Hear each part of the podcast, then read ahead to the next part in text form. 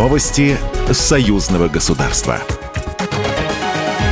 Здравствуйте! У микрофона Юрий Кораблев. Организация договора о коллективной безопасности остается неотъемлемым элементом обеспечения безопасности Евразийского региона. Об этом заявил президент Беларуси Александр Лукашенко на открытии сессии Совета коллективной безопасности ОДКБ. Он отметил, что необходимо найти новые решения по укреплению безопасности государств-членов ОДКБ.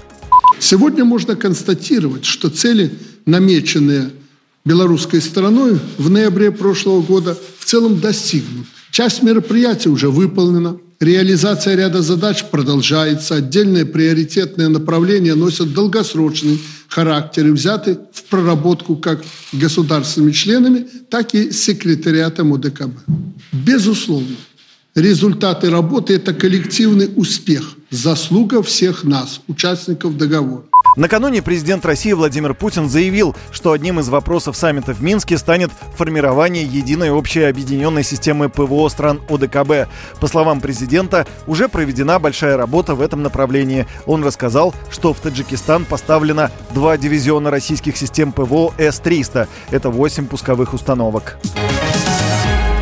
Российские регионы проявляют интерес к сотрудничеству с белорусскими предприятиями. Об этом заявил исполняющий обязанности министра экономики Беларуси Юрий Чеботарь в кулуарах Белорусского инвестиционного форума. По его словам, в российской столице проходит первый белорусский инвестиционный форум, потому что есть заинтересованность в таком формате работы, как Беларусь, регионы России.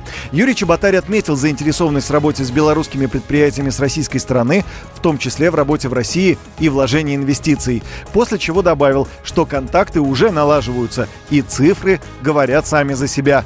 140-процентный рост инвестиций России в Республику Беларусь. По мнению белорусского чиновника, это говорит о том, что российские инвесторы уверены в том, что могут устойчиво работать и зарабатывать в Беларуси. В Минске начались гастроли Большого театра России. Старт был дан со знаменитой оперы «Царская невеста». Подобный обмен культурным опытом стал уже традицией для союзного государства. По словам гендиректора Большого театра Беларуси Екатерины Дуловой, гастроли российских коллег на этой белорусской сцене в таком объеме проходят впервые. Кроме оперы «Царская невеста» зрителям представят балет «Иван Грозный» на музыку Сергея Прокофьева. Показ «Царской невесты» также пройдет 23 ноября. Балет «Иван Грозный» пройдет в Большом театре Беларуси 25 и 26 ноября. Программа произведена по заказу телерадиовещательной организации Союзного государства.